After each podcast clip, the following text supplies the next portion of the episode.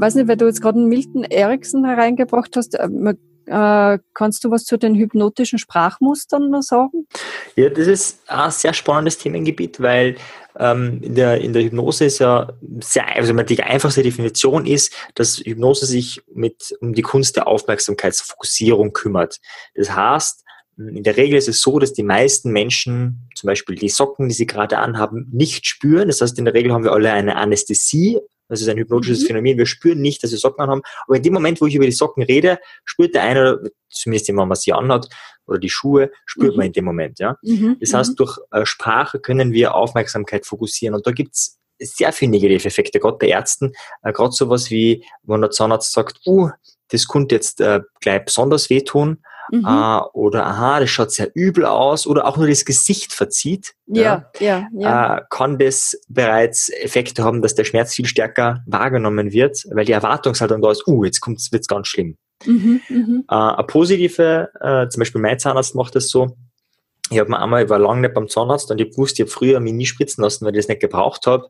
Aber da war ich mir unsicher, es war was Gröberes. Ich habe gesagt, okay, mach mal lieber mal weiß nicht, vielleicht habe ich damals als Kind äh, weniger gespürt gehabt als heute mhm. und habe mir, äh, hab mir das ähm, hab mir spritzen lassen. Der macht das sehr gut. Der lässt dich einfach bei dann, äh, während er spritzt, äh, mit der Nase ausatmen, äh, mit dem Mund ausatmen und in dem Moment spürst du nichts. Also der, der, der, der, du spürst gar nichts. In dem Moment, wo du ausatmest, äh, sticht er praktisch rein und spritzt und du spürst äh, da nie irgendwas bei diesem äh, Stich.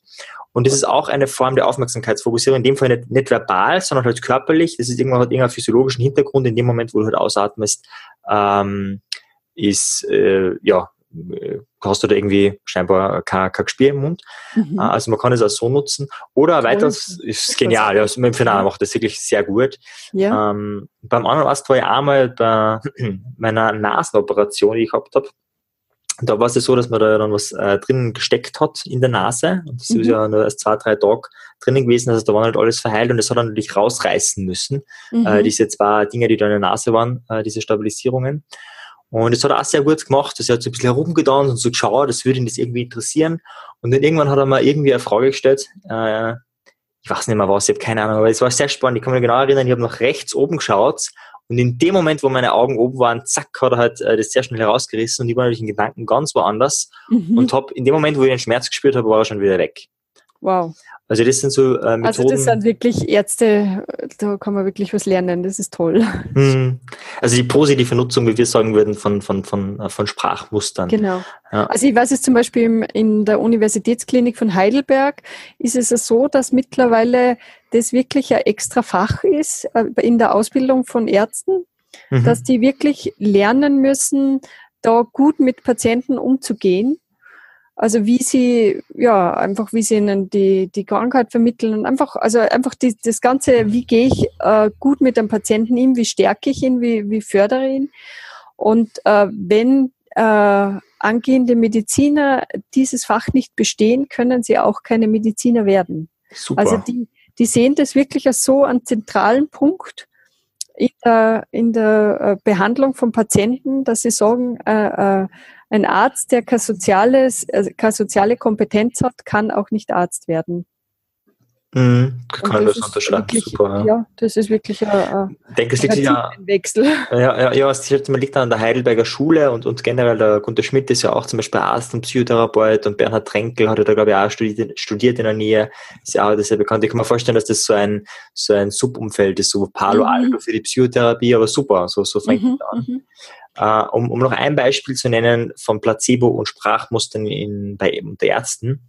Uh, das ist eh vom Gunter Schmitz ein Fallbeispiel. Mhm. Zwar ist es da um eine Patientin gegangen, die uh, war in der, sie war in der Klinik, ich weiß nicht, ich glaube, es war die Psychiatrie, genau, in der, nein, genau, nicht in der geschlossenen, genau, sowas. Und da war es so, die hat bestimmte Auflagen halt gehabt, das ist jetzt schon ein bisschen älter her, und da war klar, wenn sie wieder mal einen, einen Anfall hat, dann wird sie auf die geschlossene äh, gegeben, ge mhm. geschickt oder wie auch immer. Mhm. Auf jeden Fall war sie eigentlich kurz davor, entlassen zu werden. Das war alles super, aber die Auflagen waren trotzdem, also wenn da wieder mal was ist. Und jetzt kurz vor der Entlassung, ist auch wieder spannend, äh, ja, wann das passiert, wie das passiert, war es wieder mal so weit, dass sie an, an, an äh, so einen bestimmten Anfall nicht kriegt und, und, mhm. und so weiter und irgendwas Heftiges macht. Und normalerweise ist es eben so, dann kriegt sie eine bestimmte Spritze, damit sie wieder ruhig gestellt wird äh, und dann passt wieder alles. Allerdings, wenn sie diese Spritze bekommt, das muss dokumentiert werden und in dem Moment war klar, dass sie dann auf die geschlossene kommt. Mhm. Und der Gunter Schmidt hat eben an dem Abend äh, Dienst gehabt, äh, war eben der, der Arzt für diesen, für diesen, also in dieser Nacht oder äh, zu dem Zeitpunkt, wo das war. Und hat eben davon erfahren und ähm, hat sich eben gedacht, äh, er hätte irgendwie ungern, dass sie auf die Geschlossene kommt. Ja, er wird ihr, wird ihr das äh, verkunden, dass sie da nicht hinkommt. Und mhm. war eben kurz davor bei Middleton Erickson und hat äh, dort eben gelernt. Das war eben drum 1979, wahrscheinlich 1980 herum. Mhm. Also in dem, in, in dem Dreh, schätze ich mal äh, und geht eben zu ihr hin und sie verlangt eben nach der Spritze und er sagt, ja, natürlich, er will ihr die Spritze geben, ist ganz klar, aber ich bin ein ethischer Arzt und bevor ich Ihnen die Spritze gebe, ja, muss ich erst einmal fragen, okay, haben Sie irgendwelche Allergien, gibt es irgendwelche Probleme? Sie, ja, na, hat sie nicht und so. Und stellt dann ganz viele Fragen, äh, zu dem Zeitraum, wie sie die Spritze bekommen hat. Ne? Also er, er, fragt zum Beispiel, wo haben sie die Spritze bekommen das letzte Mal? Da und da. Hat es eher, hat es wehgetan, hat es weniger wehgetan? Er stellt so Fragen wie, okay, wie schnell ist es gegangen? Hat, hat sie die Ruhe dann gleich eingestellt oder hat es ein bisschen gedauert? Wie lange hat es gedauert? Und so weiter und so weiter. Also er stellt ganz, ganz viele Fragen, mhm. 15 Minuten lang, nur ähm, zu dem Zeitpunkt damals, wie sie die Spritze bekommen hat. Mhm. 15 Minuten lang. Also wie Sie beim früheren Fall. Genau, beim früheren ja. Fall, wie das mhm. damals war. Mhm. Und eben ganz viele Fragen, das ist jetzt nur ein kleiner Ausschnitt von den Fragen, die er da stellt und sie diskutieren lange. Und indem er diese Fragen stellt, erinnert sie sich natürlich an das, an das damalige und mhm. wird immer ruhiger und ruhiger und ruhiger, bis sie nach 15 Minuten oder ein bisschen mehr diese Spritze gar nicht mehr benötigt. Einfach weil sie sich daran erinnert hat, wie das gewirkt hat. Genau, genau. Und das ist äh, so klassische, ähm, ja, klassische Idee der Hypnose, dass man sozusagen über Erinnerungen arbeiten, mhm. positive, negative. In dem Fall halt äh, praktisch erinnern, also könnte man genauso mit Marihuana machen, wenn man mal Marihuana geraucht hat oder, Kok oder Koks genommen hat oder Alkohol, dass man diese Zustände wieder erlebt äh, durch, äh, durch die Erinnerung und dann eben ja, das einfach wieder nachfüllen kann. In dem Fall halt kann man es genauso machen äh, mit, mit Spritzen oder mit Medikamenten. Also ist ja beim Alkohol, da, da gibt es ja einen ganz äh, starken kulturspezifischen Effekt. Also das heißt, äh, wir im Westen sind daran gewöhnt, wenn wir Alkohol trinken, dann werden wir äh, ungehemmt und locker und lustig. Äh, während jetzt in anderen Ländern, wo, wo diese Konnotierung nicht, nicht dabei ist, die äh, Menschen, die Alkohol trinken, einfach nur müde werden. Hm.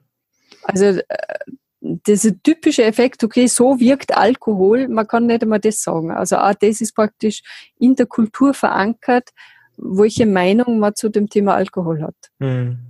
Also sehr. Oder, oder Tabak. Da, man weiß nicht, was die noch reintun, aber für, äh, zumindest manche die Indianer früher haben ja nur Tabak geraucht. Ich weiß nicht, ob die noch andere psychedelische Sachen drinnen gehabt haben. Aber die verwenden das ja, um geistige Welten zu bereisen. Mhm. Äh, und wir verwenden es halt, um, um uns in Anführungszeichen zu entspannen. Mhm. Äh, die haben heftigere Dosen als wir. Also ist auch interessant, der Umgang mit, mit Tabak. Also wir halt ständig ein bisschen und die halt selten, aber dafür dann richtig. Dann, also, ja, stark, ja. Mhm. Wo wir sagen würden, oh Gott, so viel auf einmal. Mhm. Äh, ja. Ja, mir fällt jetzt nur, äh, um das Ganze da vielleicht noch ein bisschen abzuschließen mit was Historischen, also auch der Hippokrates hat anscheinend schon äh, Kräuter oft gegeben, nur in Kombination mit bestimmten Wörtern. Also das erinnert mich so an diese äh, hypnotischen Befehle praktisch, mhm. die er da gegeben hat. Also der hat schon genau gewusst, dass da ein Zusammenhang besteht zwischen dem, was der Arzt da vermittelt und, und tatsächlichen Wirkung von den Kräutern. Also es ist eigentlich sehr schwer zu trennen, was, was da jetzt eigentlich was wirkt. Was ja. wirkt eigentlich, ja. Ja. Ja, ja. ja, sehr spannend. Vielleicht, um es ganz abzurunden, äh, wie kann man das jetzt praktisch nutzen, diese, diesen Placebo- und Nocebo-Effekt äh, für, ja, für den Alltag jetzt übertrieben, aber äh, um, um seine Gesundheit zu steigern. Das eine, die Erkenntnis ist einmal, okay, äh, es ist extrem wichtig für unsere Gesundheit. Mhm. Ähm, aber wie kann man jetzt aktiv diesen Placebo-Effekt äh, für einen selber nutzen? Also ich glaube, da ist jetzt ein bisschen die Schwierigkeit natürlich, dass man ja nicht sich selbst einreden kann, dass etwas wirkt oder, oder nicht wirkt. Es ist eher so, dass man sich dessen bewusst sein muss, ähm, dass äh, wenn jetzt zum Beispiel jemand einem sagt, sie haben nur die und die Lebenserwartung oder sie haben die und die Prognose, dass ihm einfach mal bewusst ist, dass das nicht in Stein gemeißelt ist, sondern äh, dass dass uns im Wesentlichen ja das passiert, was wir glauben. Mhm. Ähm, irgendeinen zweiten Aspekt wollte ich jetzt gerade noch sagen, aber fällt mir jetzt gerade nicht ein. Hast du noch irgendwas zu ergänzen? Vielleicht ist bis dahin mein, mein Gehirn wieder aktiv. ja, also ich finde äh, schon auch wichtig eben, dies, also ich kann mir erkennen das vom Klettern, äh, dass man halt klettert und man äh, macht eine schwierige Route und dann hat man kein inneres Bild vom nächsten äh, Zug, also vom nächsten Griff, wie man halt rübergreift oder wie immer, äh, dass der dann in der Regel scheitert. Ja? Mhm. Äh, eigentlich immer. Also ich kann, kann mir jetzt an kein Beispiel erinnern, wo das nicht so war. Umgekehrt, wenn ich, wenn ich das innere Bild habe, dass es funktioniert, ähm, dann funktioniert es in der Regel auch. Und es ist schon sehr spannend, weil es ist dann natürlich, wenn man kein inneres Bild hat, äh, ist es auch schwieriger, ein inneres Bild zu erzeugen von dem, wie es funktioniert. Ja. Und wenn das gelingt, äh, geht es.